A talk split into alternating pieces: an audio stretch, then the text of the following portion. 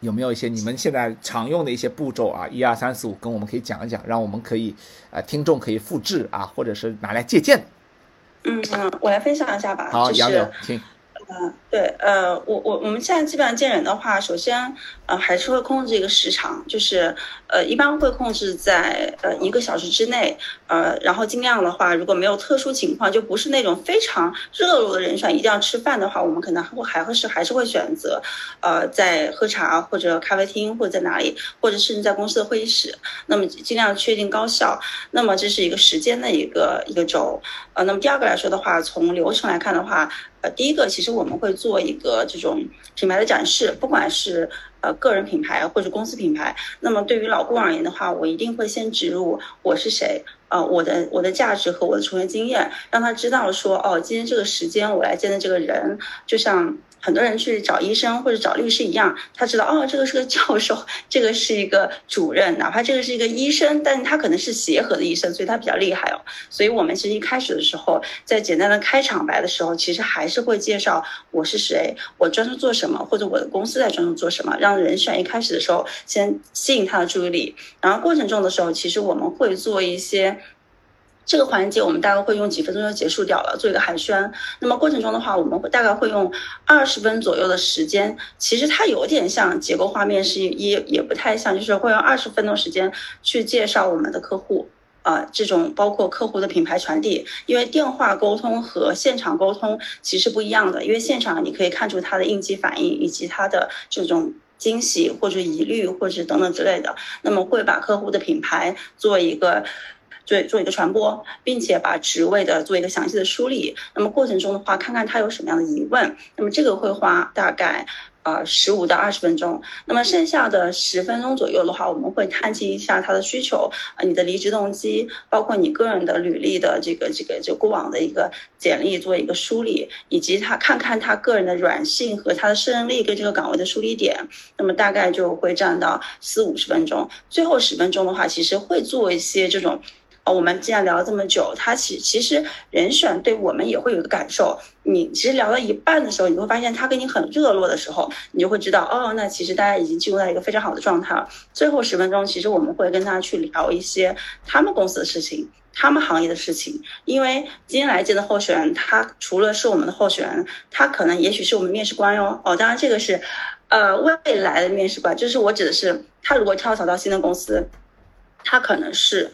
这个用人部门的老大啊，那么其实你也去看看他自己对用人的标准。那么同时，他有可能也是我们的 BD 的这种线索，因为他可能在面试我们的客户的时候，也在面试其他公司。所以这种情况下的话，我们就要尽可能的把这一轮的沟通，把他信息的价值挖掘到最大。啊，通过你今天面试我们客户的意向确认，包括哎，你们公司是不是有在招人？你们的 HR 现在是什么情况？以及你最近还面了哪些公司？有没有一些 BP 信息给我？以及你自己最熟悉的公司的薪酬架构体系啊？那么其实。其实整个过程中会有大量的信息的交换，但是为什么把这个环节放到最后？因为前面其实他只有信任你了，他才听得进去你说的话。当他当你说的话对他有价值，他才愿意跟你做信息的互换。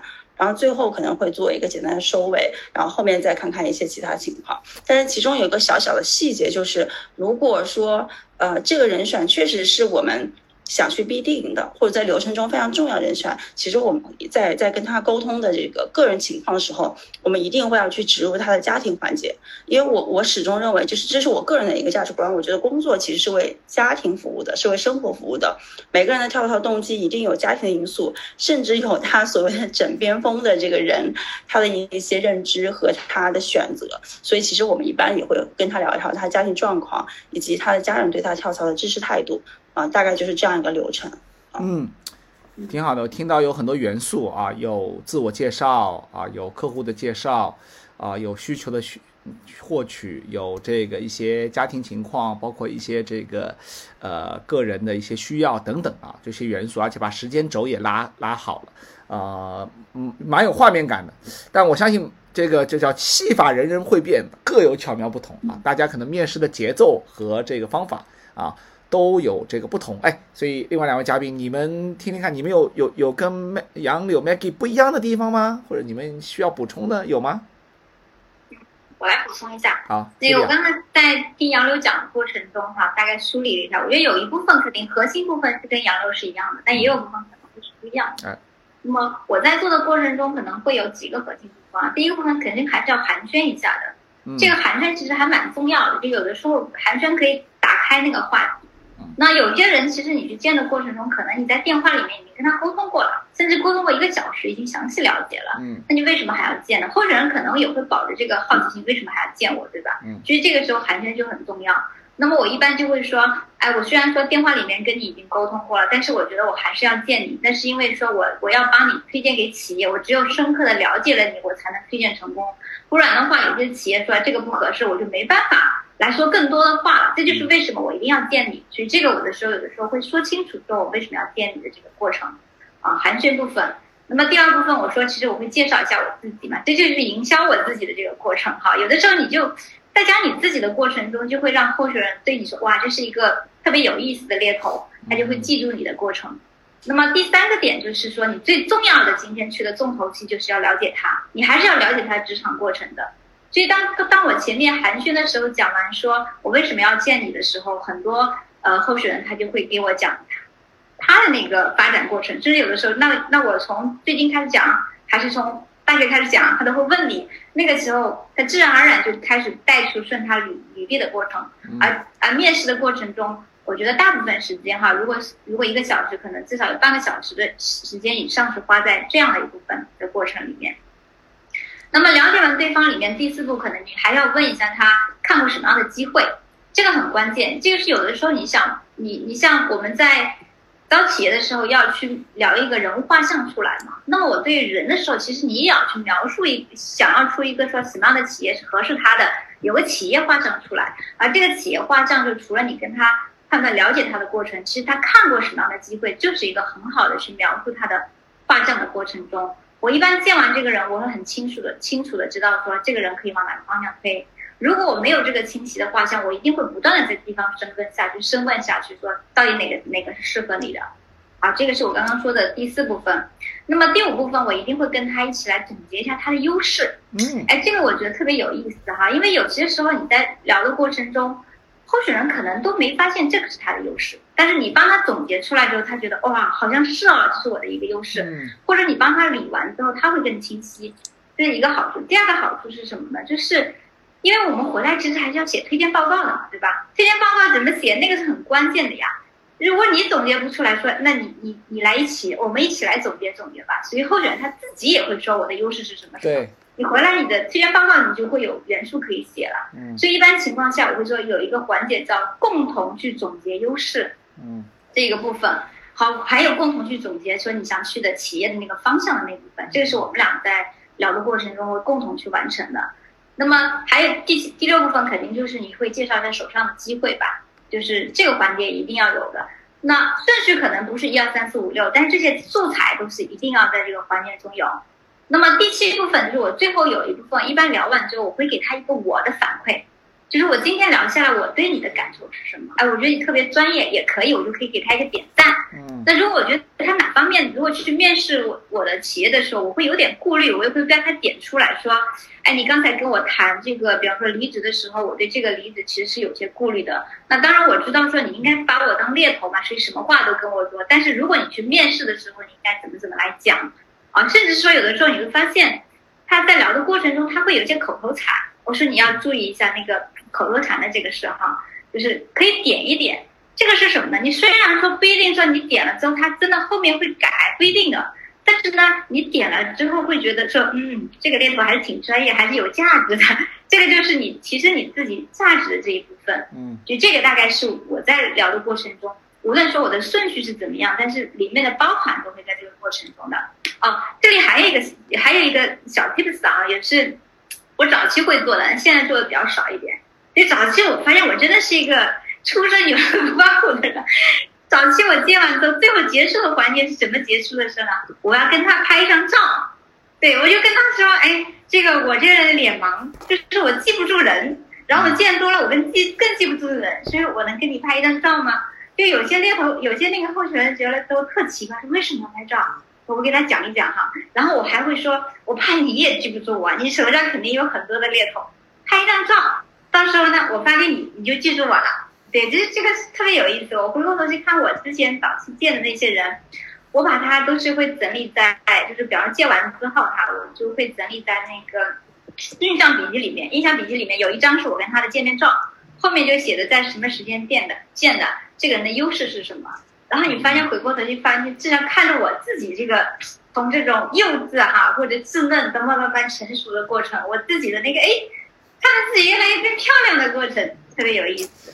哎，特别这个画面特别特别有感觉哈，就是那个一排排，就像那个，就像那个这个有些我们看到酒吧或者是那个餐厅里面会有那种就是，就是那个呃就是呃客顾客顾客墙对一面墙哒哒哒哒哒哒哒哒，然后都是跟老板的合影嘛，对吧？都都都都各种明星跟老板的合影，啊，有种这种感觉哈。然后我不知道你集了多少了，应该应该上百了吧，至少，对吧？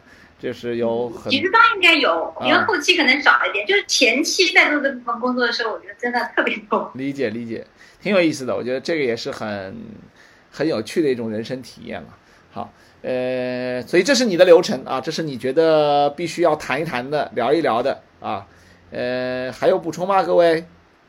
嗯，我补充一下吧，因为两位说的非常专业啊，我觉得就把整个做这个呃线下面试的。呃，所有的方方面面，我觉得呃总结的非常好了。但就是我们可能在操作方面可能稍微有一些呃小的方面的一些差异，嗯，因为大的流程都是一样的。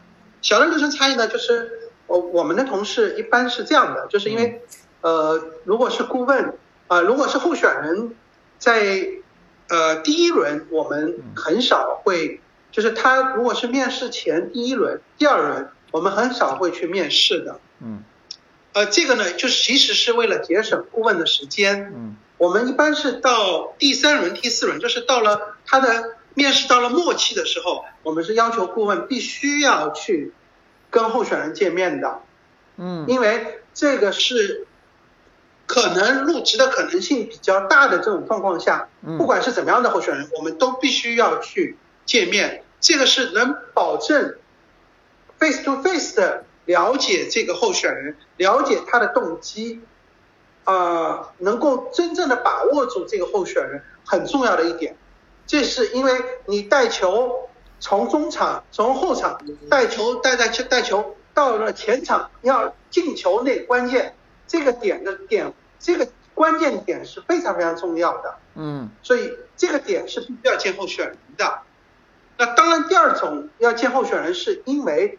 这个候选人，你在前面的 call interview 的时候，把握这个候选人，觉得他是 top 二十的人，这个市场当中最好的人，嗯，那 OK，那如果是这样的人，你在第一轮都可以见，因为这个人就是我们最最关注的候选人，嗯，永远在市场当中最抢手的候选人，我们第一时间就要去见他，嗯，再忙都可以在他公司楼下也可以，晚上吃饭也可以。晚上十二点聊也可以，OK 都没有问题。嗯，因为我们知道哪些是 key person 永远是最有价值的。嗯，这是我们所呃我们公司我或者我们同事这个可能规定动作，规定动作。那当然这个刚才两位说到了，就是很重要的一点，在面试过程当中，我们可能需要帮候选人去梳理出来。他的 selling point，嗯，他的卖点是什么？就是因为每个候选人之间是差异化很大的，那可能 A、B、C 三家，如果 A 不合适，B 合适，有可能 B 合适，C 合适，那他的整个职业生涯，他的这个综合因素，他有一个 selling point，我们要在他跟他沟通的时候，把他这个东西提炼出来，而且在推荐报告的第一行就是他的 selling point，就推荐理由。嗯，这个是张三李四王五之间的区别的地方，是通过 interview 需要提炼出来的。对，就是如果各位听众听到这里啊，就是慢慢的这个面试的一个最大奥义慢慢浮现了出来。所以面试的一个很大的奥义在于说，你能提取这个候选人的核心胜任力以及他的 STAR 原则、STAR 法则的案例。所以，如果你能够提取到这个候选人的核心胜任力以及他相对应的 STAR 的呃这个呃案例，而且就像杰克说的啊，包括前面几位两两位塞利呃塞塞利亚呃塞利亚和那个杨柳都提到的，就是呃去洞察这个人，把他写进报告里面，对吧？不论是提取优势啊，还是去跟他聊这个他的擅长，那这个东西写进报告里面是对。呃，对客户是有致命的吸引力的啊，因为我自己在做培训当中有很多的案例都是这样的，我们去实践还是很好用的。我们可以把意面率推到百分之八十以上啊，就你推荐报告的意面率推提推提升到百分之八十以上。呃，原因就在于说你在一开始的部分去真正彰显了这个人与众不同的之处啊，通过这些明星案例和他的这个过往的 star 的这个行为叙述。啊，让客户知道这个人的呃胜任力啊是符合他们的要求的，啊，所以如果你听到这里啊，你就又获得了一个新的 point，好吧？好，感谢一下自己这个哈没有放弃哈，也听到这里也不容易，对吧？啊，听到这里也基本上都真爱了啊，因为我们快要呃临近尾声了，呃，还有个小问题要问一下，因为现在呃各方面原因，所以异地的候选人是蛮蛮多的，对吧？啊，有些候选人不在当地。所以处理异地候选人，你们会怎么做？是视频面试吗？还是就打个电话？还是有时候会打个飞的去见，或者是让候选人出差的时候到你这来见等等？你们是怎么处理外地的候选人的面试的情况？呃，我我我我举个例子啊，就是呃，大部分的情况我们都是通过呃电话面试的。嗯。嗯，但我有一个。非常非常深的案例，呃，是在早期，我大概是在，啊，我想想看啊，嗯，二零零六年的时候吧，嗯，那时候我我在做猎头的工作了，我因为我的职业生涯当中是做猎头，再去做 HRD，再回来做猎头的，嗯，所以是比较特别，就是有个候选人是在南京，呃，宜宜宜真的。啊，应该是是南京下面的一个县，就但这个候选人是很高的一个职位，呃，我那个时候整整开了六个小时的车到那边去做说服的工作，这是我在我的整个职业生涯当中做的最最啊，这个这个是晚上，晚上大概开了六个小时的车到那边跟他深聊了一个晚上，说服了这个候选人。去看这个机会，对，因为，呃，我我做前期的 mapping 的时候，发现这样的候选人在整个中国没几个符合这个标准的，嗯，而正因为我这个举动比较疯狂的举动，最终说服了这个候选人，这个候选人也愿意聊了，最终也录取了，那成为我在那一年当中收获最大的一个 case，啊，当然跟这个候选人到目前还保持着。呃，很深的关系。他们家呢，由此举家搬迁到上海来了，孩子也在上海读的大学。他们家到目前为止都很感谢我。嗯，我的这个举动，我觉得是改变了他们一家人家的整个生这个这个这个生涯的。还挺感动的这个故事，嗯，所以驱车六个小时，来回就是十二个小时，是吧？嗯。在那边睡了两个小时，就开又开会啊，就为了就这种态度本身就让人很感动。OK，谢谢你的分享这个故事，我觉得还是蛮蛮蛮深刻的，蛮有画面。两位呢，你们怎么处理异地的候选人的面试？嗯，异地候选人的面试的话，呃，我们其实一般分三块，一块就是呃正常流程的候选人，我们就电话沟通就好了，因为。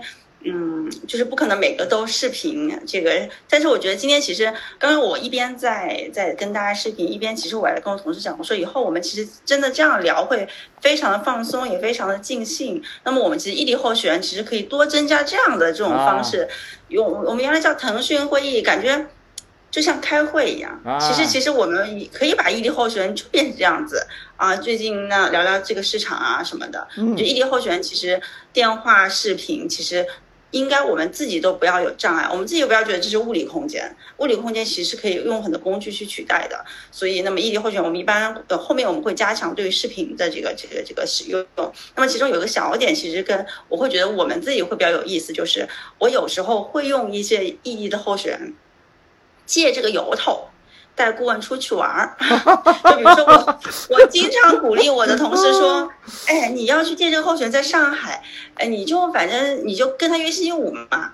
你见完人选，你去迪士尼玩嘛，对吧？那你如果人选在深圳，你就我我反而会鼓励他们约在星期五或者星期一，因为星期一人选很忙嘛，所以约在星期五，我会尽量的抽在节假日。我我我，其实我的点看起来很任性，但是我会觉得，有时候任性一点，其实你的工作也可以更尽兴啊。我反而会借这样的事情去希望在顾问的这个职业是职业生涯里面有更多的体验。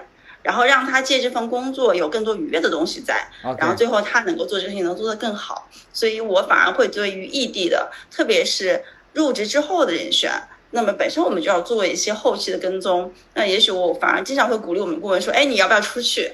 就是这些出差成本其实都不算什么，比起一个，比如说比起单子的稳定性。比起顾问的成长，嗯，比起团队的稳定性，这些出差成本，这这真的不算什么。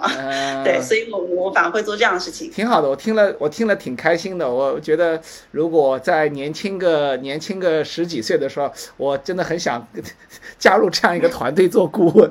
我觉得挺挺开心的哈。就老板就是就是变着法子让我们去开眼界，是吧？这个接着这个面试的名言。哎，不过你说回来，其实也是这样，猎头到最后拼的其实就是眼界。